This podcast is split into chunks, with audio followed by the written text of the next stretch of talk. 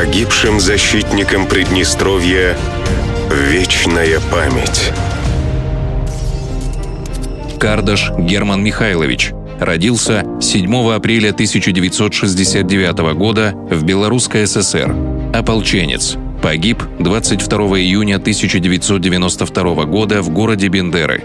Похоронен на аллее славы Борисовского кладбища города Бендеры. Награжден медалью защитнику Приднестровья, орденом за личное мужество посмертно.